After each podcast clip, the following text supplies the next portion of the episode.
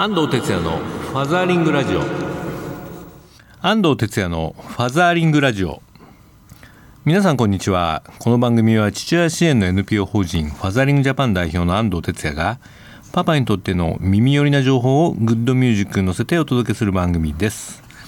はい今日も始まりましたファザーリングラジオですけれどももう1月も30日ということでね早いですね。なんかこの間お正月だったなと思ってあっという間にもう1ヶ月経ってしまいましたけどね。皆さんいかがお過ごしでしょうか、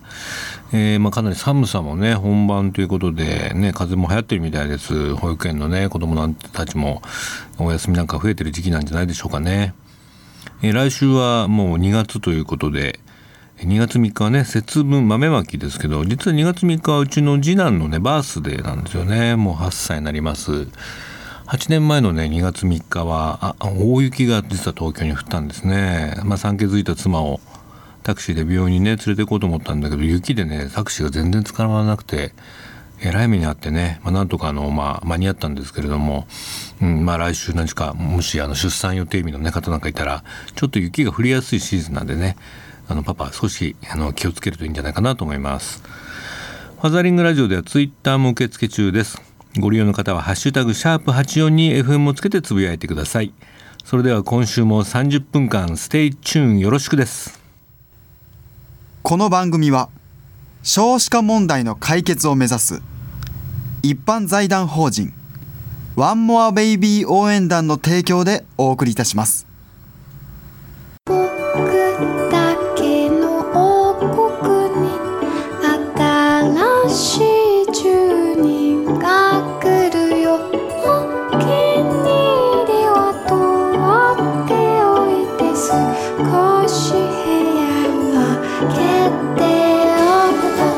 One More Baby 応援団。フ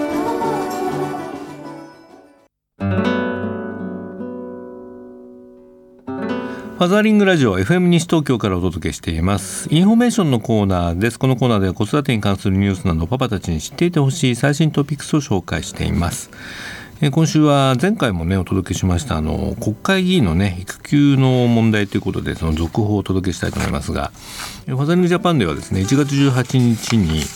都内でどうなる議員の育休永田町が変われば日本の子育てワークライフバランスが変わると題した緊急フォーラムをね開催しました。200名の席がですねあっという間にまあソールドアウトしましてですね当日もね、まあ、あの日雪だったんですけども夕方はまあ晴れてあの皆さん来ていただいてね満席でしたね。フォーラムには育休の取得を宣言しているね自民党の宮崎健介議員をはじめまあ、過去に男性として育休を取得してきた皆さんに集まっていただきました、まあ、例えば僕が住んでるあの文京区のね文京区長の成沢さんとかサイボーズのね会社,、まあ、の会社の社長のね青野さんそれからまあ、民主党のね寺田さんっていうあの秋田の国会議員もいるんですけども彼も、えー、まあ、育休は取ってないんですけども、えー、育児ね新内イクメン議員ということでね来ていただきました。まあ、その国会議員の育休取得の是非を別に問うわけではなかったんですけれども、まあ、そういったあの、まあ、議員とかねそういったこう有識者が育休を取得することで社会に今後どのような変化をもたらしていくのかについて議論を交わしました。はい、結構ねあの会場からもいろんな声もありましたし、うんまあ、あのフォーラムの登壇者の皆さんもねそれぞれの分野のまあ専門家ということでまあ、非常にあのエッジの効いた、ね、発言がありました。やっぱりあのそうですね今一億総活躍時代なんて言われてますけれども、まあ、ここにおけるね、まあ、文脈から言うとですねやっぱりその男性の育休問題は別に男性だけの問題じゃなくて、まあ、全ての働く人のまあ改革につながっていくんじゃないかとかあるいはまあ宮崎議員も言ってますけどねまあ、育児はこれまであの女性がとかあの母親がということだったんですけどももうこれからは育児は夫婦でやるものだということがスタンダード化するんじゃないかとかですね。あるいはあのケアワークの評価が低すぎるんじゃないか、まあ、つまり家でその育児や介護をしている人たちね、まあ、ケアワーカーっていうんですけども、まあ、こういう人たちのその社会的なま評価がですね低いがゆえに何かそういう軽んじた仕事だとしてねまあそういうのはまあ女性にやらせておけばいいんじゃないかみたいな。それがこういったね男性の育児参加に対するある種の、えー、まあネガティブな、ね、意見になってきてるんじゃないかとかですね、まあ、逆にあの今回のね、えー、取得宣言については非常に、まあ、今回のフォーラムの参加者の皆さんはあのポジティブにというか、まあ、応援するよってムードでしたね。やっぱり、えー、青野さんなんかおっしゃってましたね、えー、目立つ人がまずやることが大事だと。そうするとね空気が変えられるよと。それから、えー、男性は上司に育休を取ること前提で、えー、いつ取るのと聞かれるとねやっぱり取得率が上がる、うん、つまり男性はやっぱりあの空気を職場の空気を読んでしまいますので、まあ、それをやっぱりクボス上司がしっかりと、えーまあ、当たり前のように、まあ、と捉えてですね、まあ、いつ取るんだいって聞いてあげることがね大事だとか、まあ、そういうアドバイスもありましたね。あとやっぱりあの働き方を変えていくとですね、まあ、男性のみならず、えー、女性もね、えーまあ、時短勤務者なんか今増えてますから、まあ、こういう人たちにとってもメリットが、え、あるんじゃないかというふうにね言われてますね。まあ、翌日のあの東京新聞のね夕刊にはもう一面で、えー、このシンポジウムのことが記事になりまして、まあ、男性育休が社会を変えるというタイトルで、えーね、あの詳細なレポートがね出ていましたね。まあ、ネット上にもいろいろなあの、えー、まあ取材のレポートの記事が出てますので、まあ、皆さんぜひねあの男性育休とかですねあのファザリングジャパンの緊急フォーラムという検索でねぜひ読んでみていただきたいな。うんまあ、フォーラムでも言い合ったんです僕も言ったんですけれども、まあ、別にこれは一人の問題ではなくてですね、まあ、ファザリングジャパンが今まで活動する中で、まあ、その彼の背後にですねまあ、何万人何十万人というですね育児したいあるいは育児休業を取ってみたいっていう男性がたくさんいるわけですから、ま、そういったことを今回スルーせずにですね、まあ、一緒になって考えていくということが重要なんじゃないかなというふうに思いますね。まあ、宮崎議員もあの自民党の中でねいろいろプレッシャーもかけられて、まあ、当日は少しこうあの口が重たかったんですけども、まあ、最後にはあの、まあ、しっかりとね自分の信念に基づいて行動したいと、まあ、政治家としてねやっぱり世の中を変えていくことがあの重要な仕事だなんて言ってましたね。うん、僕が最後言ったのはねやっぱり空気を読むよりね空気を変えろっていうふうにね彼にはアドバイスしました、まあ、それが、ね、本当のね僕は政治家なんじゃないかなというふうにも思っています。はいというわけで今日のインフォメーションコーナーは、えー、議員の育休の問題についての続報をお届けしました。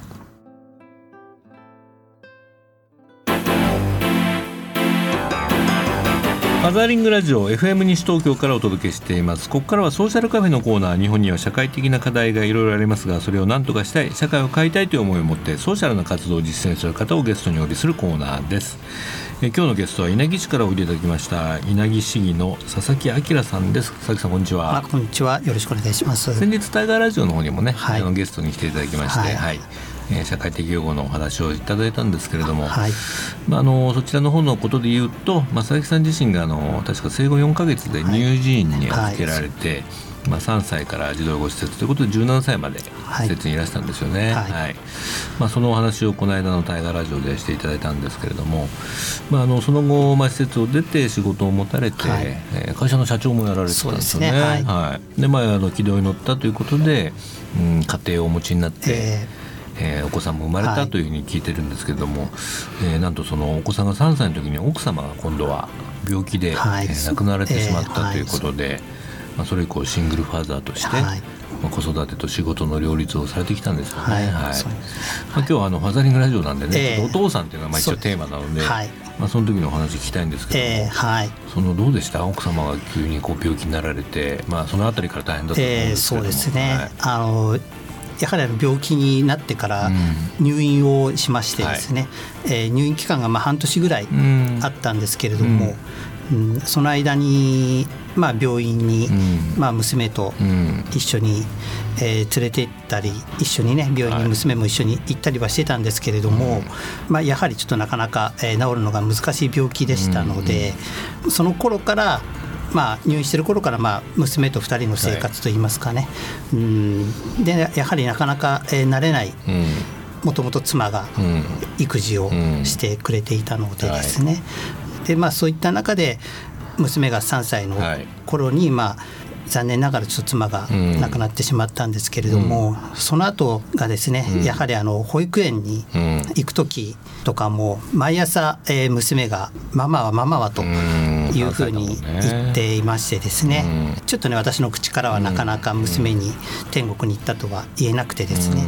でまあまあちょっと遠いところにお仕事に行っているとちょっと言っていまして。うん。とその辺りがものすごい私も記憶に残ってるんですけれども、やはりちょっと辛い時期でしたね。はい。まあ娘さんもね、寂しかっただろうし、えー、まあパパ的にはほら仕事もしなきゃいけないってことでね、はい、そのまあ、ファザージャパンもシングルファザー支援やってる中でね、うんはい、まあ、その両立の難しさっていうのはあったと思うんですよね。はい、はい、まあ、でもまあなんとかそのうまくね調整しながら、えー、あの乗り越えてこられたということで。で、ね、はい、もうもう中学3年生になって、ね、もう娘は、えー、中学3年生で、まあ、うちも中3がいるんで同じですね、ね、受験の、はい、受験生のパパですね、えー、そうですね。まさしくあの今日、うん、試験が、うん、ありまして。はい。お弁当とか作るんですか？そうですね、お弁当も、ただ、まあ、中学校の時は今、給食だでしたので、あのただやはりあの小学生の頃はですね、あの学童クラブとか夏休みとか、夏ねえそういった時とか、まあ、運動会とか、そういった時はお弁当を作って、高校はありますよお弁当確か。ねそう今日ね、え娘に言われて毎日作ってくれと。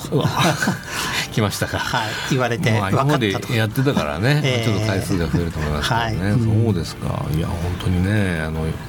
大変な思いをされながらも、娘さんのことを考えてね、そうです一生懸命育てられてきたんですよね。はい。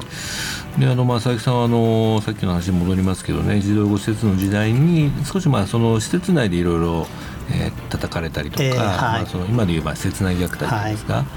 まあ、ご本人的にはあまりその頃の記憶はどうかわからないんですけれども、えー、まあ、そういったことがまあ二度と繰り返されないようにということでいろいろその出版をしたりとか、そうですね。ね、はい、でその今回議員になられて、まあ、こういった社会的擁護の問題なんかにもねあのちゃんとこう声を上げていこうとい。うことだと思うんですけれども、まあ、先日あのタイガーラジオのあのコメンテーターの早川さんが施設をやってるね、はい、子どもの家にも一緒にね行っていただきましたけど、ね。はい。はい、どうでしたか？あの久しぶりにこう施設とか行ってみて。そうですね。ものすごい懐かしい匂いと言いますかね、うん、はい、うん。あの児童養護施設ってあの私の育った施設ってあの代謝制と言いまして、はいはい、えー、大人数、ね、そうですね、あの50人が、はいいっぺんに、はい、えー、朝ご飯を食べて生活を、はい、そこから学校に行くということですね。そうですね、はい、朝まあ列になって学校に行ったりという、うね。はい、うん。なんかものすごいやはり子どもの家もね早川さんの子どもの家も、うん、あの今はねちょっとまあ違う体制で、うん、あの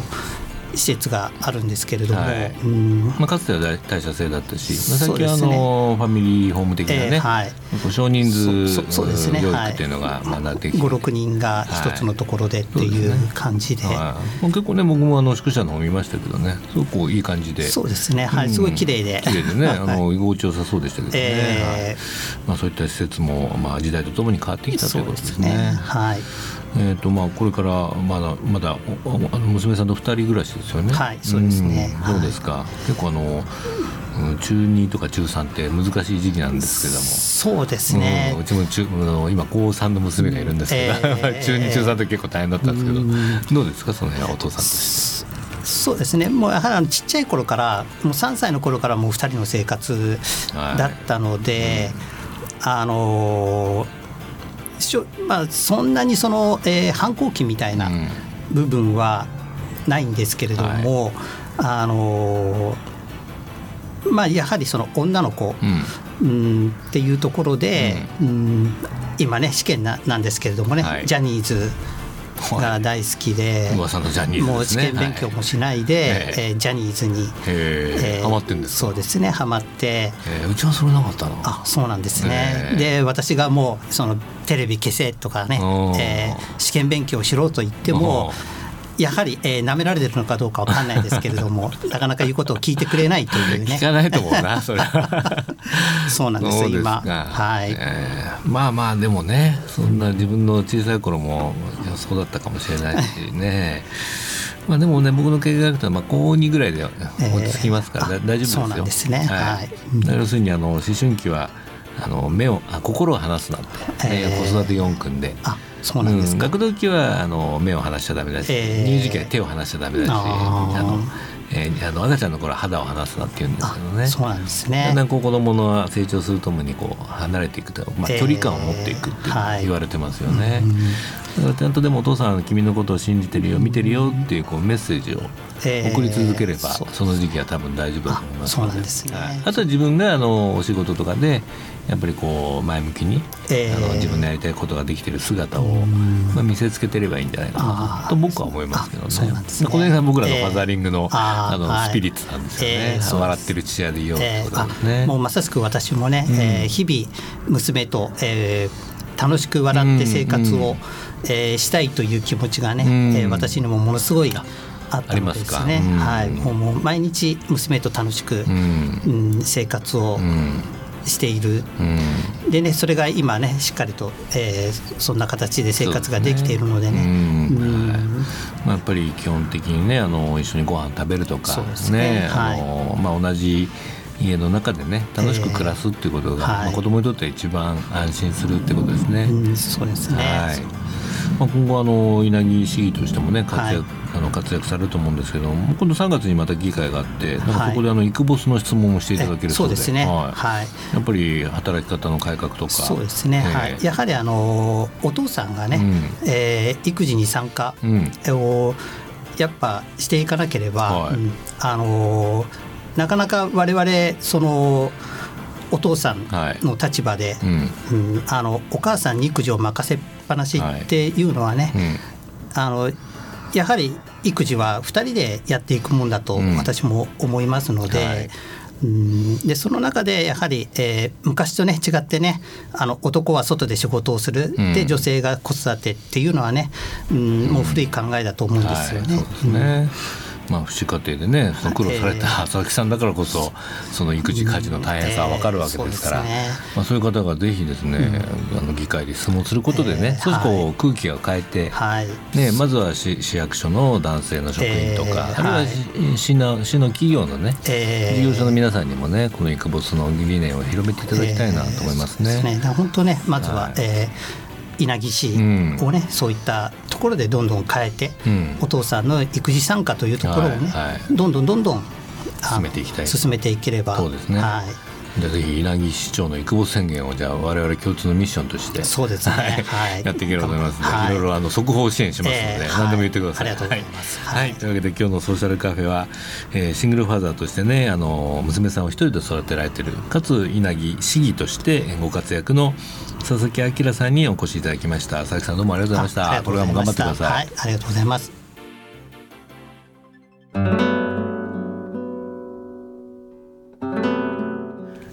コーナーパパ読んでです。このコーナーでは週末パパが子供と読みたいおすすめの絵本を一冊ご紹介しています。今週はこちらですね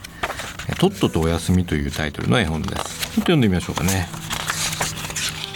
猫の親子が丸くなって羊の親子はくっついてほらベッドはあったかくて気持ちいいよ。さあとっととお休み。外はもう真っ暗。クジラたちも海のお家に帰った。年内の約束したらもう一冊本読んであげる。だからとっととお休み。お空を飛んでたわしたちもお休みの時間。走って歩いてたお友達もね喉なんか乾いてないだろう。嘘をつくな。いいからさっさと横になってほらおやすみ。風が草をそよがせているけど野ネズミはずっと知らんぷり。ベッドに入って38分も経つのに一体どうしたんだ？とっととおやすみ。はいこんな感じですね、まあ、いわゆるあのパパの寝かしつけのこれ状況をね描いた絵本なんですよね。いやまあ小さい頃ね子供がまがこんな感じでうちもなかなか寝ない、うん、特に保育園はねあの昼寝をね2時間ぐらいしてますからね。まあ疲れてる時は寝るんですけどね。こうやってもう目ギンギンになってね寝てくんない時に、えー、焦った覚えもね僕も思い出しますね。はい。まあこの絵本ね是非あのパパたちがねあの読んでほしいし、まあ、子供に読む絵本っていうよりも子供寝かしくれてからねパパがこう一人でこっそり読むと、ね、結構癒されるんじゃないかなと思いますね。結構ラストのシーンはねあるあるって感じでね終わると思います。はい、えー、本ナビにもこんなレビューが来てますね。天狗猿さん40代のママですね。埼玉県、えー、女の子16歳11歳のねお母さんですね。この絵本はなかなか寝つけないお子さんがいたら読む作品ですね。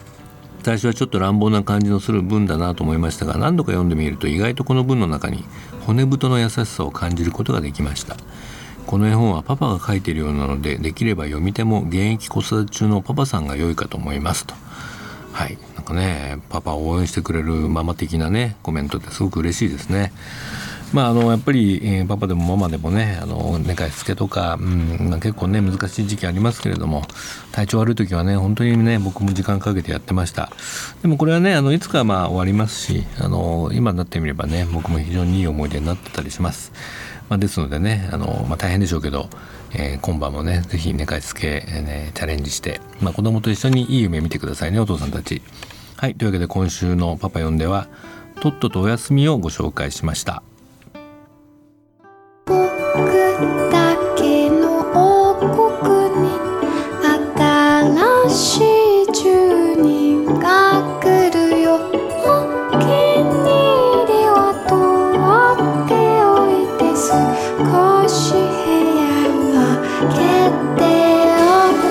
ンモアベイビー応援団。フ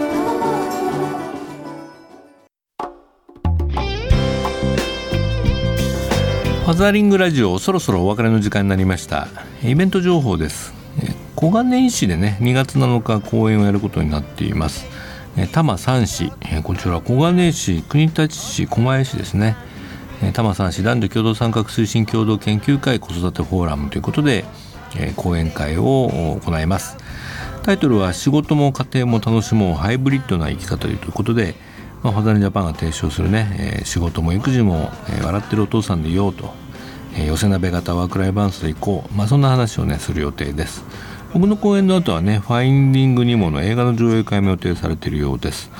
えー、2, 2月7日13時15分会場。えー、場所はですね小金井宮地宮地楽器ホール大ホールということで行われます。こちら入場無料になってます。お問い合わせ先は小金井市。男女共同参画室。電話042-387-9853 042-387-9853です。ぜひね小金井市でお会いしたいと思います。マザーリングラジオではリスナーの皆さんからのメッセージをお待ちしております。FM 西東京のホームページからリクエストメッセージのバナーをクリックして必要事項を入力して送信ください。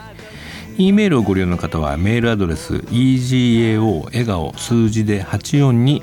アットマークウエストハイフン東京 .co.jp です。番組の Facebook ページもありますのでゲストの写真等をご覧ください。それではファザーリングラジオ以上になります。お相手は安藤哲也でした。まだまだね寒い日が続きますけどお元気でお過ごしください。それではまた来週まで。 Keep on fatheringバイバイこの番組は少子化問題の解決を目指す一般財団法人ワンモアベイビー応援団の提供でお送りいたしました。